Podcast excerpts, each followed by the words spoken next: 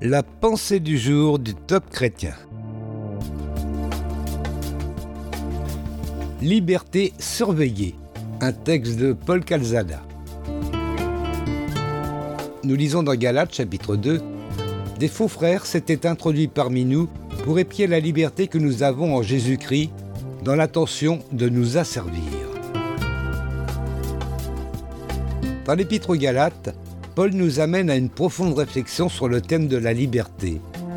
Il se penche en particulier sur l'esclavage vers lequel peuvent nous conduire les ordonnances de la loi. Certains croyants en revenaient à pratiquer de nombreux aspects de la loi après avoir connu le salut par la foi. Toute cette épître est un plaidoyer pour la liberté contre le légalisme religieux. Le légalisme religieux est un danger permanent. Dans Galates 5, Paul nous incite à ne pas nous laisser mettre de nouveau sous le joug de la servitude. C'est pour la liberté que Christ nous a affranchis. La loi dit, si tu fais ou ne fais pas ceci ou cela, tu auras ou n'auras pas. La foi dit, crois et tu auras.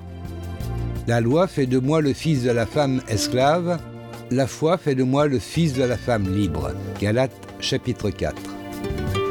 Le légalisme religieux nous enferme dans des formes, des apparences, des rituels, des règlements qui ont une apparence de sagesse en ce qu'ils indiquent un culte volontaire, de l'humilité et le mépris du corps. Et cela est sans valeur réelle et ne sert qu'à satisfaire la chair. Colossiens chapitre 2. L'Église est-elle le lieu où les croyants entrent dans la liberté que Christ nous offre? Ou bien est-elle le lieu où l'on formate chacun à être légaliste Le légalisme peut amener les croyants à donner une image extérieure conforme à des normes prédéfinies, mais qu'en est-il de leur foi au Christ vivant Le légalisme rend autosuffisant, orgueilleux, prétentieux, il conduit ceux qui s'en nourrissent à juger les autres sur l'apparence.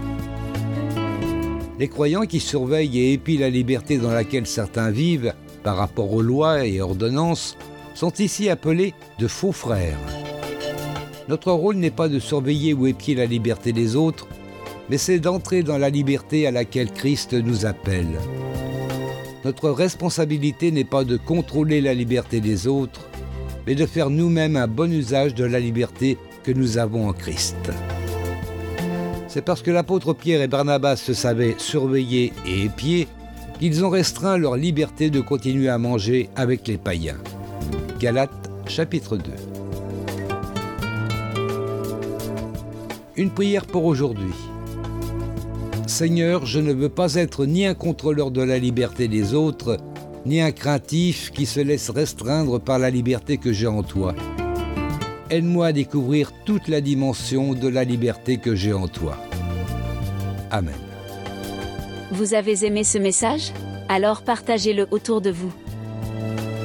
Retrouvez ce texte sur la pensée du jour.topchrétien.com ou écoutez-le sur radioprédication.fr.